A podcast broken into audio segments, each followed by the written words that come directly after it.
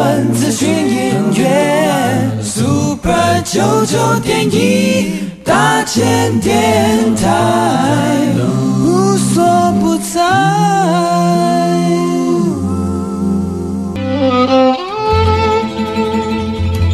每一段关系都是一门功课，每一次经历都是生命的滋养。世界上最重要的东西，往往用眼睛是看不见的。One, two, three, four. 那我们就用听的吧。今夜遇见小王子。Suis-moi, là où je sais souvent, suis-moi. Et si je suis pas, suis-moi, là où je lâche les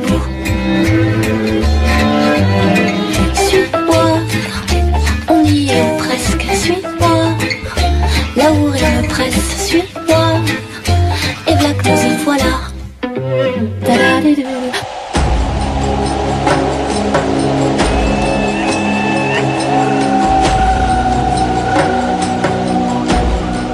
欢迎收听《今夜遇见小王子》，每周六晚上八点，周日晚上九点，阿光准时在 FM 九九点一大千电台与你相遇哦。嗯，今天是过年之后的第一集嘛。哦，除了那个跨年的时候有跟大家跨到以外啊，就是二零二一年的第一集，阿光要带大家去哪里旅行呢？这一集的节目，阿光想要带大家呢去到南美洲哦。不晓得大家对南美洲的印象是什么呢？有些人对南美洲的印象可能是像热情的巴西啊，或是古巴呀、可是阿光这一次要带大家去到了秘鲁。智利以及玻利维亚，那我们知道呢，南美洲其实呃有很多的丛林嘛，所以它的很多丛林探险呢都是非常的特殊，文化上也很多的异文化的表情哦。所以阿光呢要跟大家聊的这个南美呢，其实是一趟奇幻之旅呢。怎么说呢？先从阿光认识南美的第一本书说起哦。我记得在一九九六年的时候，阿光看了。一本书，那本书叫做《唐望的故事》哦。唐望的唐其实是唐朝的唐，望是望中的望。唐望的故事这本书在讲什么？这本书在讲说，有一个耶鲁大学的人类学研究员呐、也就在念博士班的时候，他在做这个人类学研究，然后他去到了中南美洲呢，去做部落的一个访调。他在这个部落的访调里头呢，遇到了当地原住民的一个巫师哦。于是呢，这个耶鲁的高材生在写博士论文的时候啊，他在用这一种文明理性的探讨的方式，在分析啊整个部落里头的一个人类学的一个行为哦。可是呢，他却常常的受到了巫师呢一些智慧话语的开导以及撞击，所以到后来呢，他竟然呢。默默的就成为了巫师的传人哦。那、这个过程呢，其实并不是短短的发生在一年或两年之间哦。你知道这一个人类学家后来啊，他在一九六零年代的时候啊，长达十多年，他就像是坠入了一个不一样的世界观哦。于是呢，他这一份这个论文呢，写了非常久。后来他把这份论文呢改编成出版品。那他在一九七零年的时候出了第一本书，叫做《唐望的故事》哦。后来呢，陆续出了十本。那阿光一口气呢，在一九九六年我在念大学的时候呢，一次呢把它全部的读完哦。而另外一本书是什么呢？其实阿光看到的另外一本书是我对南美的第二个印象哦，就是。非常类似，它叫做《圣境预言书》哦。其实你在网络上其实还可以搜寻到，后来被改编成电影，电影也是叫做《圣境预言书》。它在讲什么呢？它其实在讲说啊，有一个呃，也是人类学学家。也是探险家，然后他在秘鲁旅行的过程中呢，意外的发现了一个有关于西元前六百年的一个秘鲁古手稿。手稿里头呢，记录了九个人类进化的步骤哦。于是呢，他却因为手稿的争夺，就是有些人知道他得到了手稿，尤其秘鲁政府当局以及美国一些情报单位，他觉得这一个手稿其实有可能会撼动世界整体的世界观，因为这个手稿在教导人类呢如何重新找回属于自己的这一种力量哦。包括这个《唐望的故事》或《圣经预言书》，是阿光呢对于南美文化的一个启蒙书哦。所以，我觉得听众朋友如果听到这里，你想要跟阿光一样，能够经历一个真正了解南美的文化，其实是可以把这两本书找来看哦。网络上也有，不一定要买到实体书哦。那这两本书，阿光推荐给你，也准备进入我们今天的南美奇幻之旅哦。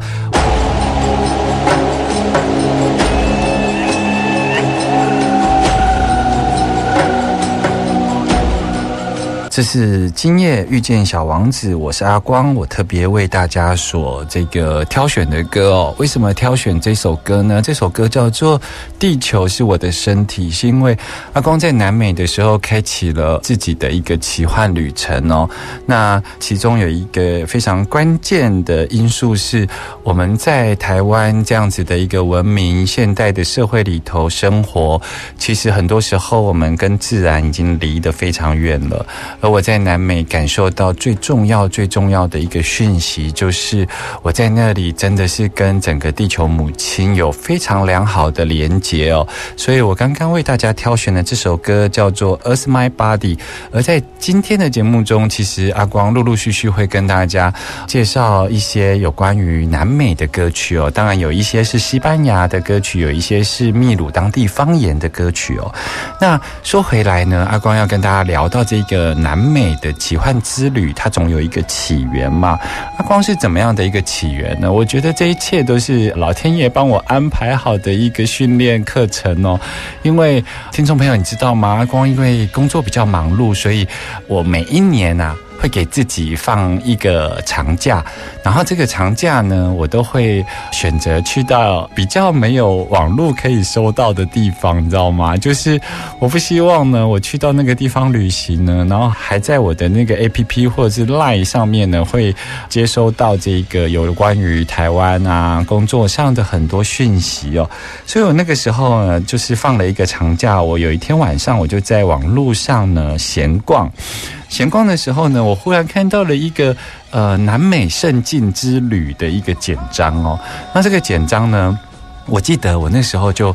看了简章之后，我觉得这个简章给我的印象，它是一个半成品。什么叫半成品呢？就是我们如果是一般的这一种旅行社啊，他给你介绍去到哪些国家玩的时候啊，他都会跟你讲说，我们哪一天要去到哪一个地点，然后住哪一个饭店，然后呢，这个地点的历史，它为什么值得你一探究竟，对不对？可是我那个时候看到那个简章，我有点觉得是半成品，就是说他会跟你讲说，哦，我们今天呢，可能要去迪瓦纳谷，然后。会去到一个地方，那个地方是什么部落的、什么民族的，他们自己的祖灵圣地哦。然后那些地方呢，在网络上呢很难能够找到相关的资讯哦。然后呢，甚至于这些圣地到底在哪里，我也不知道。所以我觉得它有点像半成品。可是呢，那个时候我的内心有一股声音一直告诉我说：去报名，去报名，去报名。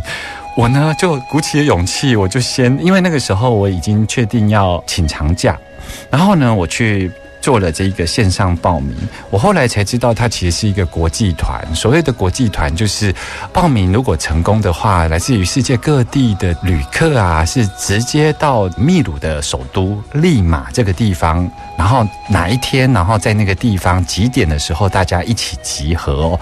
不像我们一般台湾的旅行团，就是我们可能是所有的人都在国际机场集合，然后领队从国际机场开始就一路带着我们去旅游各地这种国际团呢，它是直接呢就在当地集合。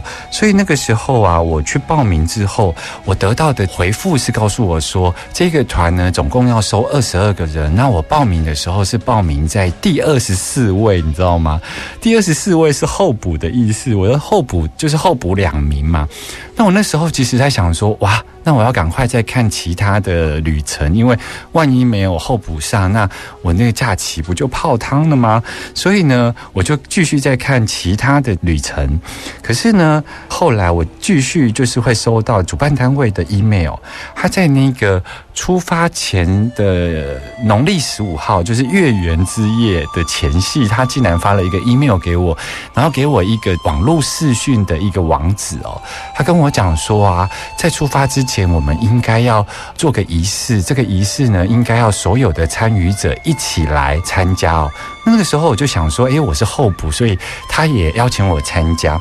那个月圆之夜呢，他邀请我们先彼此介绍自己的国家，介绍这个国家的特色，然后我们在月圆的这一天呢，我们做了一个跟土地连结的仪式，然后他希望我们能够借由跟自己国家的土地连结，然后一起飞往南美。那时候我就觉得，诶，这个团真的有一点特别耶，为什么会有这样的情况发生呢？果真。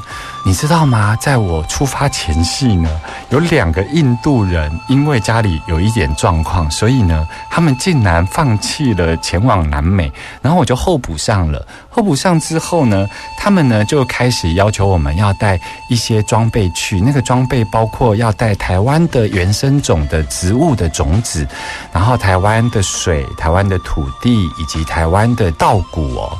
那个时候呢，我就在想说，哇，这个团有它特别。的地方，因为他竟然要叫我们带台湾的这些植物，然后土、水这些东西前往出发去南美哦。那在这个时候呢，我当时我就请我的助理呀来这个准备这些相关动作。那你知道吗？阿光那时候喜欢吃甜食，喜欢吃蛋糕吗？可是我那时候我的助理不晓得为什么，他就是已经长达一年哦，他都给我戒糖跟戒蛋糕，你知道吗？因为他一直觉得我的健康。要多注意啊！可是当时我的助理呢，知道我要去南美的时候啊，他竟然呢，从那个时候开始喂我吃甜食，而且主动买蛋糕给我耶！你知道为什么我的助理有这样的转变吗？我们先来听一首歌，我们回来之后，阿光再跟你讲我的助理他的想法是什么，为什么开始喂食我吃甜食呢？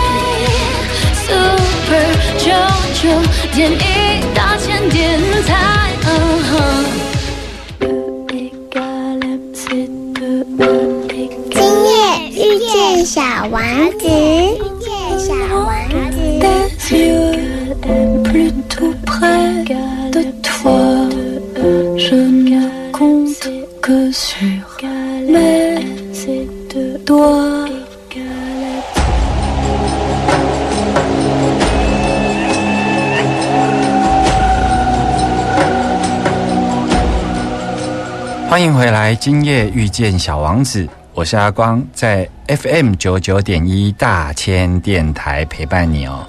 刚刚阿光跟大家聊到，就是说我的助理呢，他其实非常控制我的胆固醇啊，非常控制我的脂肪，所以他呢已经长达一年不让阿光碰甜点哦。可是当他在准备阿光要去南美的这一些相关的物资的时候呢，却开始喂食阿光甜点呢？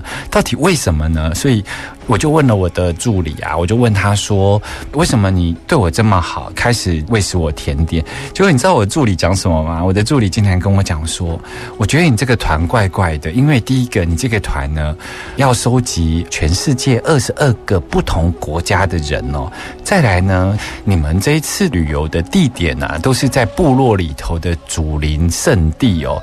所以呢，以我对于南美的认识啊，很有可能你会在某个高山或是某个湖泊里头呢，被这个野人呢。抓来活人献祭嘛？既然你已经去到了这么远的地方，然后已经奉献了你的身体，然后你要进行活人献祭的时候呢，我不准你比其他的外国人更难吃。我要喂食你，我第一个我要让你看起来白白胖胖的，再来就是我要喂食你甜点，让你的这个身体呢有一些糖分哦。我想活人献祭的时候烤来吃的时候呢，会比较好吃一点。一定要为台湾争光哦。我那时候真的有一点啼笑皆非，你知道吗？因为我那时候觉得我的助理有一点天兵，因为他呢在帮我准备那一些包括台湾原生种的种子嘛。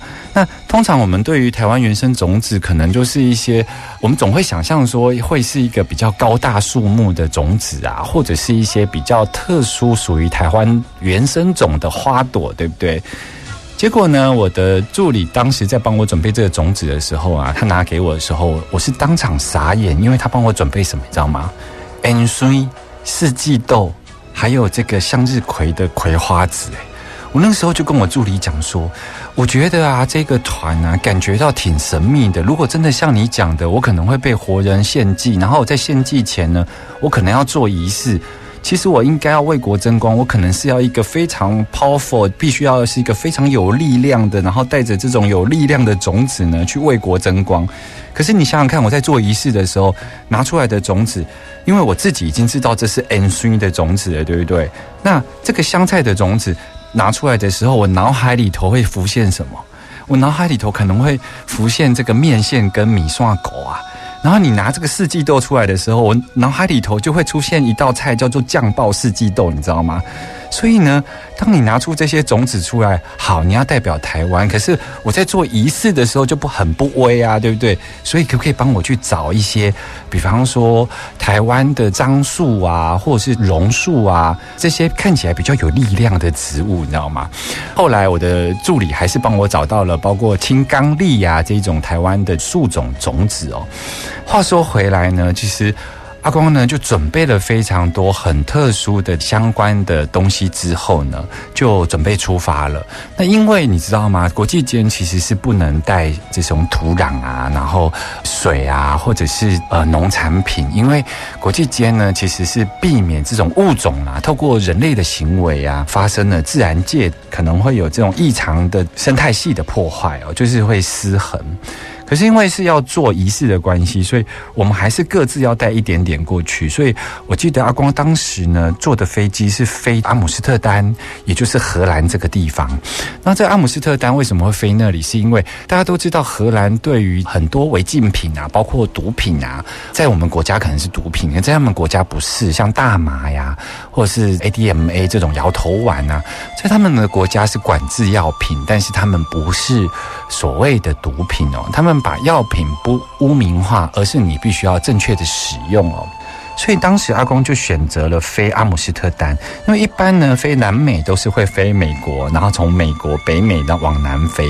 我呢是飞到了欧洲之后，再横跨整个大西洋，然后才飞去了秘鲁的首都哦。所以阿光总共飞了四十四个小时，还不包含中间转机哦。四十四小时真的做到有一点天荒地老。可是呢，阿匡在这里要跟大家讲一个事情，在这一个我们进行南美奇幻之旅之前呢，先跟大家讲。其实这个奇幻之旅呢，从开始飞行的时候就开始在训练我。你知道为什么吗？是因为。很多人呢会有高山症，对不对？那其实我看了我的旅游的行程里头，我有很多地方呢，其实都是要爬山。所以呢，阿光在这一次的南美旅行里头，有爬那种超过三千公尺，甚至我爬到五千公尺以上的活火山哦。所以呢，我就带了预防高山症的药，叫做丹木斯这种药哦。这种是很专业的预防高山症的药。当我带了这个药之后呢？我记得一开始的时候，整个的行程就是我们会飞到秘鲁的首都，也就是利马这个地方呢，跟世界上二十二个国家的人碰面，对不对？可是呢，我就一直不晓得为什么，我就一直记错说我的飞机是要飞到秘鲁的库斯科，也就是它另外一个城市。这个有什么差别呢？就是库斯科呢，它一下飞机，它就是海拔三千多公尺。所以我一直认为，我一下飞机就会在高度三千多公尺的机场。所以呢，我在最后的半个小时飞机上，我就先吃了半颗的丹木斯。于是我下了飞机之后，是在晚上的十点半哦。我在他们的机场里头，我就开始感觉到高山症，而且非常非常的不舒服。我感觉到我的气喘，我感觉到我的头痛。然后呢，我就呢觉得我可能高山症发作了。于是我就把另外半颗的丹木石，我把它吞了，然后我到了我的机场的旅馆，我就昏昏的睡着了。而且我那个时候啊，在这个飞机上，我还有遇到一样要去到这一个地方旅行的台湾人哦，我就跟他讲说，哎，我们走路要慢一点，要小心一点，因为这是高山气候哦，很容易并发高山症。结果你知道吗？我在第二天早上起来的时候，发现我根本没有在库斯科。到底发生了什么事呢？我们马上回来。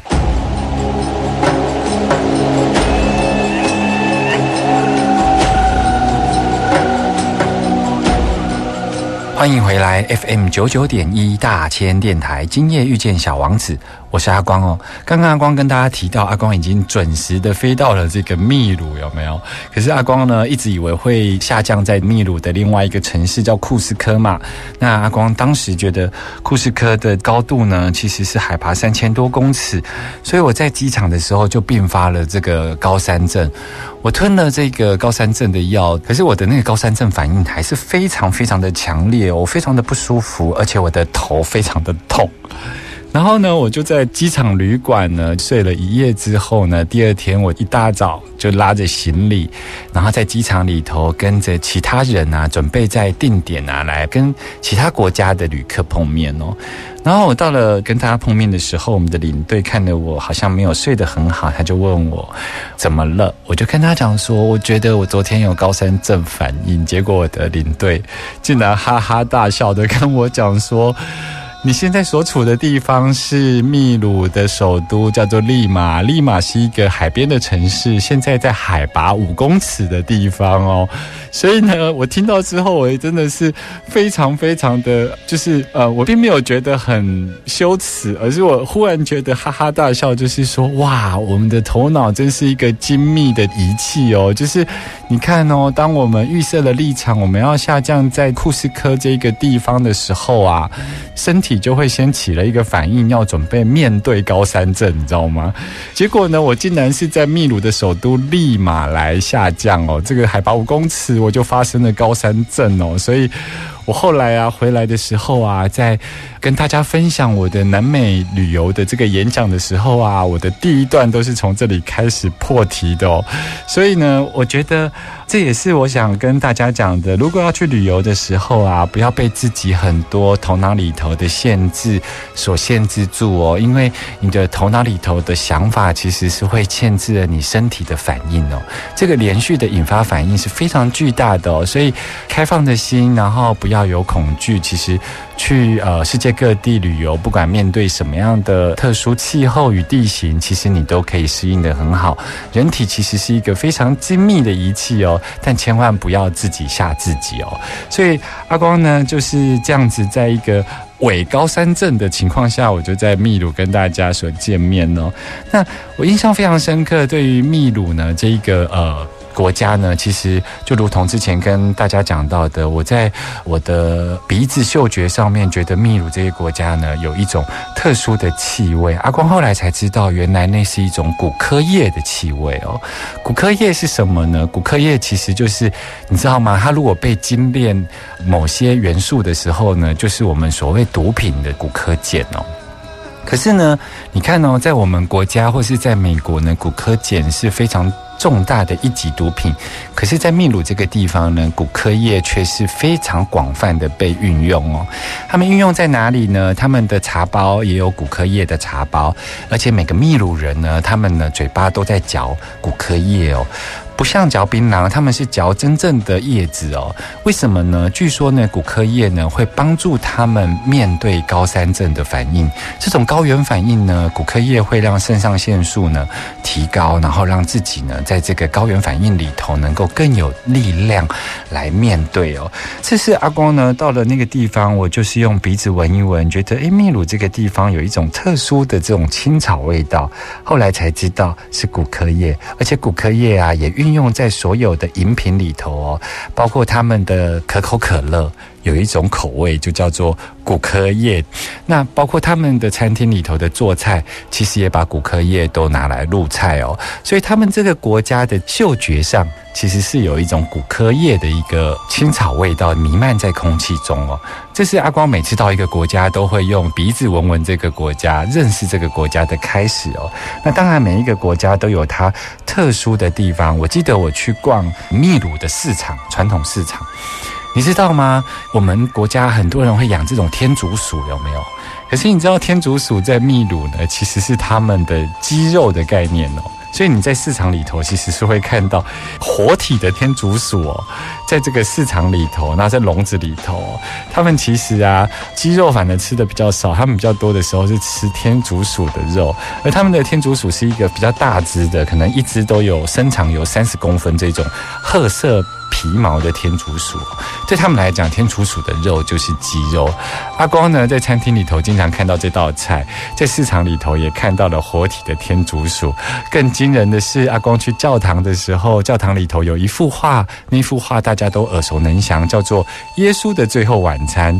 嗯，听众朋友还记得《耶稣的最后晚餐》那个餐桌上的主菜是什么吗？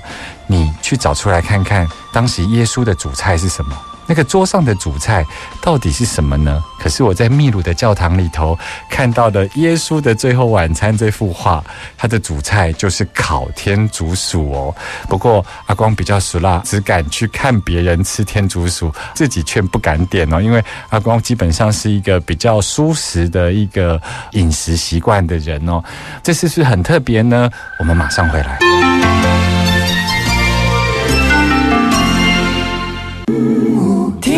新闻、资讯、音乐，Super 九九点一大千电台，无所不在。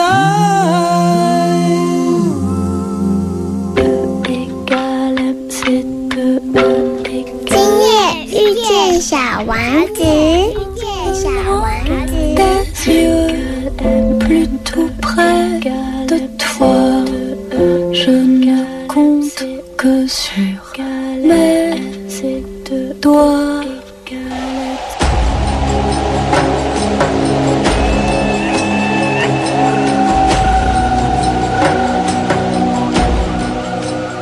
所收听的是 FM 九九点一大千电台，今夜遇见小王子。我是阿光，在今天的节目，阿光开始要跟大家聊南美的奇幻之旅，对不对？那刚刚所收听的其实是秘鲁非常，你只要上网，不管你在 YouTube 或者是在其他国家也好，其实这首歌是非常标准的，在代表秘鲁。它是一个秘鲁非常耳熟能详的民谣，所以你刚刚听到的时候，应该会觉得非常的熟悉哦。因为包括在台湾啊，邓丽君都曾经翻唱过哟。其实世界各国很多人都翻唱过这一个曲调哦，《老鹰之歌》。老鹰呢，在这一个南美的奇幻之旅里头，也扮演了非常重要的角色。因为接下来的这个旅程里头，你会经常的听到阿光在讲。到了某一个景点，我遇到了什么样的动物哦？而现在呢，要跟大家来聊这一个大家非常期待的，就是马丘比丘。你有看过宫崎骏的动画《天空之城》？就知道这个天空之城其实是以这个马丘比丘作为原始的场景哦。而马丘比丘这个地方啊，也被列为世界七大奇迹之一哦。那很多人呢，其实不管你跟什么样层级的团到了秘鲁啊，都一定会去拜访马丘比丘哦。那马丘比丘其实也很特别哦，它到今年其实被发现的时候，其实才满一百一十年哦，所以它是非常近代才被发现哦。那它其实是在一九一一年的时候。后被发现，然后呢，他到了今年二零二一年刚好满。一百一十年哦，所以它是非常近代才被发现的古城遗迹哦。那这个马丘比丘到底有什么特别之处呢？我相信很多人都会在网络上可以搜寻到的资料，或者是你自己也有去过马丘比丘哦。所以你会觉得说，哦，马丘比丘比较特别的地方，是因为它在这一个两千五百公尺的高山上面啊，它呢能够建造这么大的城堡哦。那这个城堡厉害的地方是什么呢？是它当时为什么有办法把这么多的巨石啊搬到这么高的山上去？那个山上的路啊，绝对不像我们现在的这种产业道路，你知道吗？它是那一种印加古道。印加古道是一个呃，就是我们用现在来讲的话，就是有一点像阿光去走这个朝圣之路啊，或者是像我们台湾的这种鱼路古道啊，或者是淡南古道啊，就是它其实是小小条的，然后是石头路哦，它并不是产业道路。那他们如何把二十公吨的这一个石头啊，从山底下一路呢就搬上了两千五百公尺的高山，而且重点是他们的那那那一座山呢、其实是非常的陡峭。它不是平缓的山哦，很多地方是接近垂直的这个山哦，所以很多人就在讲说，当时是如何在这里建造这个马丘比丘的这一个城墙哦。那这个城墙更厉害的地方是石头跟石头之间的缝合的这个缝缝，这个上面啊，其实是完全没有使用到水泥这种东西，没有任何的粘着剂，所以它跟阿光介绍过的金字塔是一样的，只是金字塔在沙漠相对比较简单，它把巨大的石头呢，要在沙漠里头行走呢，其实是相对简单。可是马丘比丘却是要搬到两千五百公尺的高山上面，而且它没有任何粘着剂的情况下，它却可以盖出非常大型的城堡哦。不过阿光其实不跟大家聊这一些，你只要出去玩就会知道的旅游资讯。阿光要跟大家介绍两种阿光在那里遇到的特殊的动物跟经历哦。如果你有机会去马丘比丘，请记得做一件事情。这个地方呢，因为被列为世界七大奇迹的景点哦，所以现在已经三步一哨哦，然后五步一兵哦，就是他们因为担心你把城墙的石头搬回家，所以他们呢。用了非常多的人呢，在马丘比丘里头驻点哦，因为他们那里也没有水、没有电，不是用这一种好像摄录影像就可以防止犯罪，所以他们有非常多的秘鲁人在保护这个马丘比丘。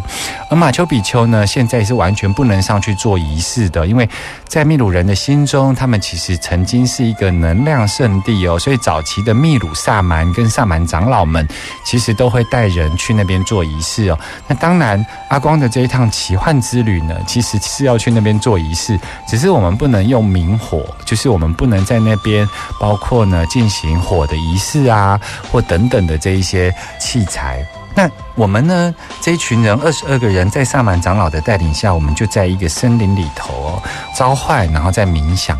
所以呢，竟然让我们遇见了一个非常神奇的动物哦。这个动物是什么呢？因为在萨满仪式里头有一个非常重要的祈请仪式，就是会面对四个方向，包括东西南北方啊，他们各自会有不同方向的力量动物嘛。比方说会有什么美洲豹啊，会有蜂鸟啊，会有蛇啊等等的。那这一些都是他们在面对四方啊，都会有不同的力量动物，对不对？而在马丘比丘这个地方呢，有一个非常特殊的力量动物，叫做神圣蝴蝶哦。神圣蝴蝶这个东西，如果你下次有去马丘比丘，记得要召唤它哟。我们在仪式的时候啊，我们其实有召唤当地的神圣蝴蝶。根据呢，世界的这个生物学家呀，曾经呢做了研究，神圣蝴蝶是秘鲁的马丘比丘这个地方的特有种哦。在出了马丘比丘这个城市之后，就再也找不到这个蝴蝶。这个蝴蝶有什那么神圣而特殊的地方呢？这个蝴蝶呢，它其实不大，它有一点像我们台湾的紫斑蝶的大小。然后它会不定时的在马丘比丘的城区里头出现，它的物种非常稀少，所以不容易发现它。再加上呢，它其实是鹅黄色的翅膀。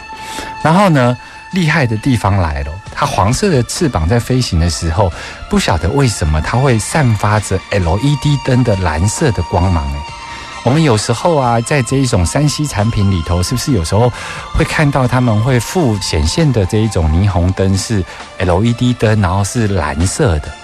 这个神圣蝴蝶啊，它全身是鹅黄色，可它在飞行的时候却会散发出 LED 灯的这种蓝色的光芒。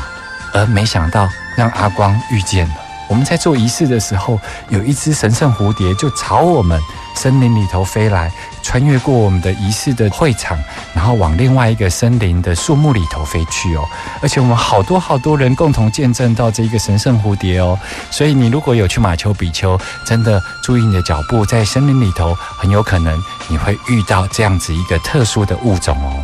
再来，我们呢，其实，在马丘比丘还有一种很特别的物种，发音上面其实也跟马丘比丘有点像哦。它它被称为秘鲁的皮卡丘。